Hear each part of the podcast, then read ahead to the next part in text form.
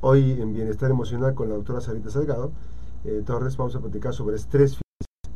La doctora Sarita Salgado Torres es catedrática por investigadora de la Facultad de Psicología de nuestra máxima casa de estudios, la Universidad de Colima. Ella tiene su consultorio en Médica Norte, es el consultorio número 20, Avenida Constitución 2141, 312-32-368-98, que son el teléfono para alguna cita de contacto para eh, alguna terapia que usted quiera iniciar. Bueno, ¿qué es el estrés financiero? Hola, muy buenos días, Max. Muy bien, gracias también. Pues un gusto saludarlos nuevamente. El estrés financiero es esta sensación de incertidumbre, angustia, ansiedad, precisamente ante las dificultades eh, económicas y todo esto obviamente roba energía, tiempo, fatiga a las personas. De acuerdo con la Conducef, en México eh, más del 50% de la población lo padece. Según la encuesta Impact of COVID, aplicada a 78 países en el 2021, la situación financiera de al menos 33% de las personas ha empeorado y el deterioro económico y familiar es uno de los mayores motivos de estrés en nuestra población. Ahora, ¿qué lo causa? ¿Cómo podemos llegar ahí?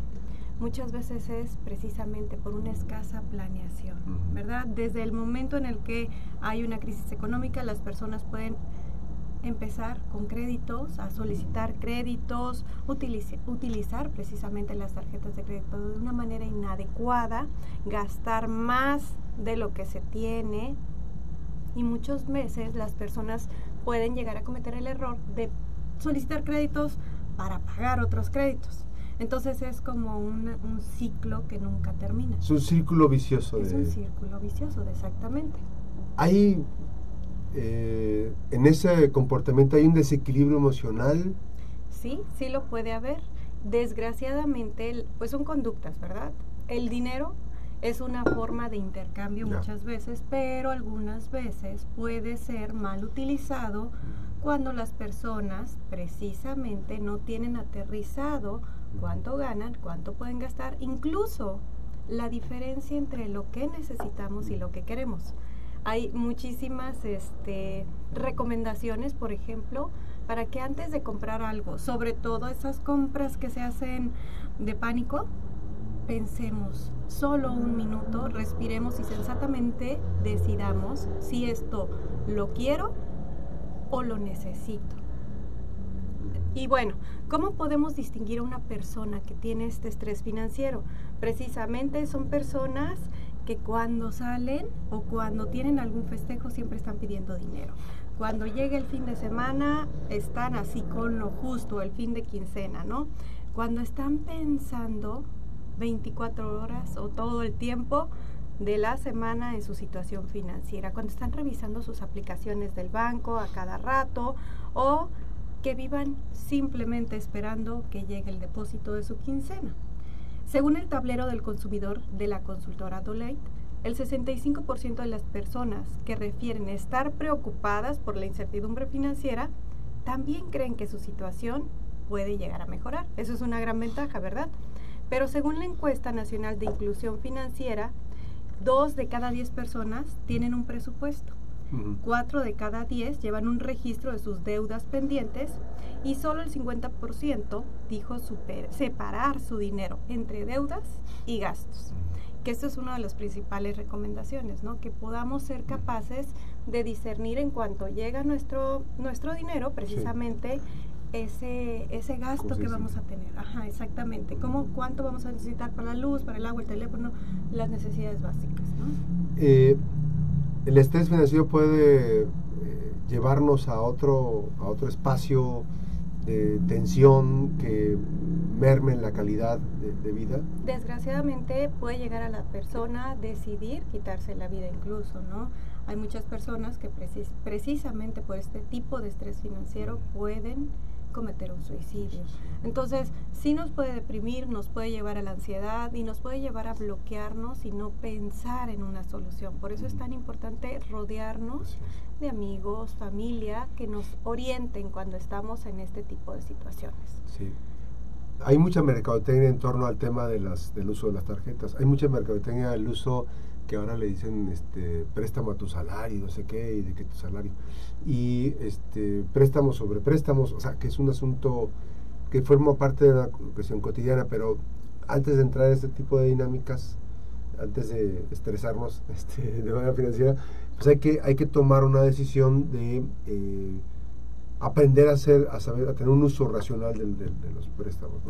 Creo que el reto de esta tarjetita o de la posibilidad de un préstamo es aprender a postergar la recompensa.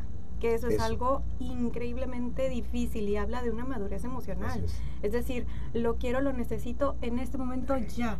Y entonces no nos calculamos y podemos caer en un tarjetazo o precisamente en solicitar préstamos cuando no tenemos una capacidad financiera suficiente para vivir bien y o con lo necesario y aparte pagar ese préstamo o esa deuda, ¿no? Entonces, puntos importantes es reflexionar, reestructurar, porque todos son hábitos al final del día, ¿no? Todos tenemos hábitos cuando generamos estas conductas de manera repetitiva. Tener un plan de acción, plantearnos una meta y obviamente si estamos ya endeudados, empezar a pagar deudas desde las más pequeñitas hasta las más grandes. Comprometernos a no adquirir más deudas. O sea, si ya estamos con, la capacidad, ¿para qué, verdad? Realizar nuestros presupuestos, revisar pues cuánto, cuánto tenemos que gastar, analizar nuestros gastos, cuidar que realmente estemos comprando lo necesario. Muchas veces la vida ostentosa obviamente llama la atención, ¿verdad? Y muchas personas con el afán, muchas veces, no siempre, de pertenecer, pueden llegar a cometer ese gran error precisamente de gastar de más. Sí, porque por ejemplo ahora las marcas, este, lo más nuevo, estar en, en ese tipo de cuestiones. A mí me llama mucha atención es, es importante esa, porque nos habla del equilibrio emocional, ¿no? Que, que hay. Este, pues sí te puede gustar algo, ¿no? Claro. Y te puede gustar, y te puede gustar, y te puede gustar, pero como, como dices, doctora, la recompensa la podemos ir postergando. claro, y bueno, ¿quién vive mejor? Obviamente quien está estable, quien tiene esa estabilidad. Esta decisión de lo que quiero, pero lo que necesito, pero lo que me conviene, es una situación muy importante antes mm. de iniciar un proceso de préstamo o de pasar la tarjeta. Ahora, lo ideal es siempre tener un fondo, siempre ahorrar. Digo, los expertos dicen que tenemos que ahorrar de tres a seis meses más de lo que ganamos, ¿no? y, ese dato, porque ahorita hay muchas, y, y se convierte esto en un verdadero problema. A mí me han dicho personas, adultos mayores, es que saqué un crédito de 5 mil pesos y llevo ya pagados 15 mil y no termino de pagar. No terminan, exacto.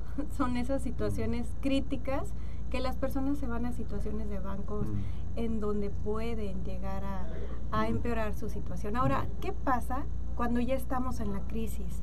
En la crisis económica, que muchas personas pueden llegar a estar esta, esta situación de crisis. Hay incluso una definición etimológica de la crisis en cuestión griega que nos habla de que la crisis es una oportunidad. Así es. Generalmente vemos la crisis como algo negativo, pero no, puede llegar a ser hasta una oportunidad para cambiar. Entonces, una vez que identificamos que estamos en crisis económica, tenemos que empezar a transformar esta crisis en una oportunidad. Pero ¿cómo lo hacemos? Hay ciertos pasos que hablan los teóricos acerca de cómo en cuestión mental vamos a empezar a trabajar. La primera es analizar qué me llevó a la crisis. Para esto, algunos teóricos hablan de que recomiendan que escribamos, a ver, cómo inició mi crisis financiera, de estar estable al cómo estoy ahorita, qué es lo que hice. Pedí un préstamo en tal, en tal, en tal financiera, pasé la tarjeta con cuánto, compré tantos coches, qué es lo que hice y cómo me siento. Esto lo leemos, lo releemos toda una semana y revisamos qué es lo que pasó y analizar esos pequeños detalles, esas pequeñas decisiones puede ser radical. Ahora, si ya estamos envueltos en la crisis, si estamos, no dormimos, no comemos por estar en una situación económicamente inestable, ¿qué es lo que vamos a hacer? Primero que nada, analizar, bueno, ¿cuál fue mi estatus ideal? ¿Cómo estaba? ¿O cómo es que me gusta estar? Esa va a ser mi meta. Ahora también, como segundo paso, analizar cuál ha sido mi peor momento.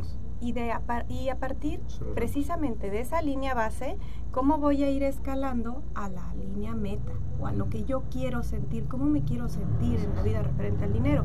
A partir de eso, tenemos que revisar ahora cuáles son los procesos en donde vamos a analizar ese cambio.